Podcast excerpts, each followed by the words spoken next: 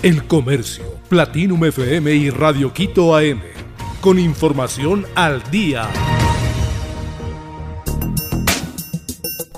¿Cuándo termina la campaña electoral 2023? El jueves 2 de febrero del 2023 terminan los 30 días de campaña electoral dentro del calendario establecido para las seccionales de domingo.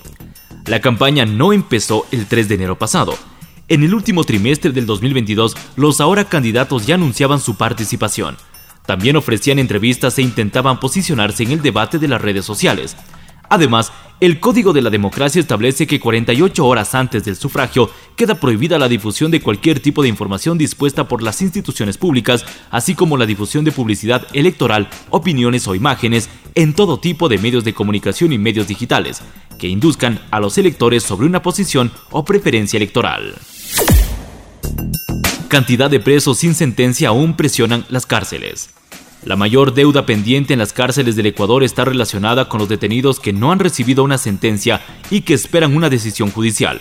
Son expedientes de presos cuyos procesos judiciales se encuentran en buena parte de un pendiente para audiencia preparatoria a juicio o auto llamamiento a juicio. De los 31.940 presos que hay en todas las cárceles del Ecuador, los reos con falta de sentencia representan el 40% con datos hasta noviembre del 2022. En el 2022 se observó mayor caída de la población carcelaria del Ecuador, sin contar a los presos por contravenciones y con boletas de apremio. Los sentenciados fueron los que más descongestionaron las cárceles. Madre de Ambato perdió la custodia de su hijo. La madre de Ambato que agredió a su hijo de dos años de edad en Quillán, Loma Alto, salió en libertad por estar embarazada, pero ya no tendrá la custodia del menor. Esta agresión se registró el día lunes. La decisión la adoptó la jueza de la Unidad de Violencia contra la Mujer y la Familia, quien resolvió quitarle a la madre la custodia del menor y otorgó a la tía materna la custodia temporal. Además, prohibió que la madre se acerque al niño o viceversa. Resolvió prohibir que se realicen actos de persecución tanto a la tía como a la menor de edad.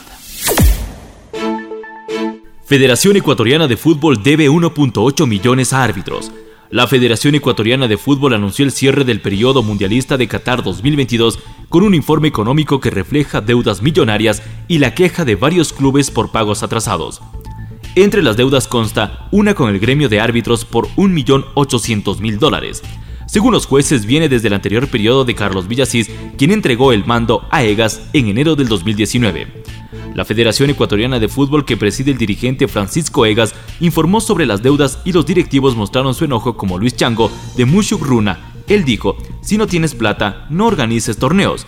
Asimismo, Chango criticó que no haya ido a los clubes algo de los beneficios recibidos por haber participado en el Mundial de Qatar.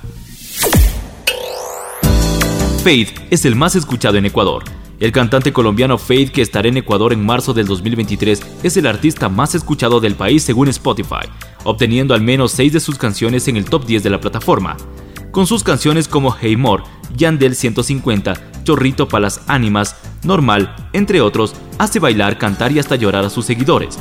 Faith o Fercho es uno de los exponentes de la música urbana y dará dos conciertos, uno en Quito y otro en Guayaquil, el próximo 31 de marzo y 1 de abril del 2023. El Comercio, Platinum FM y Radio Quito AM.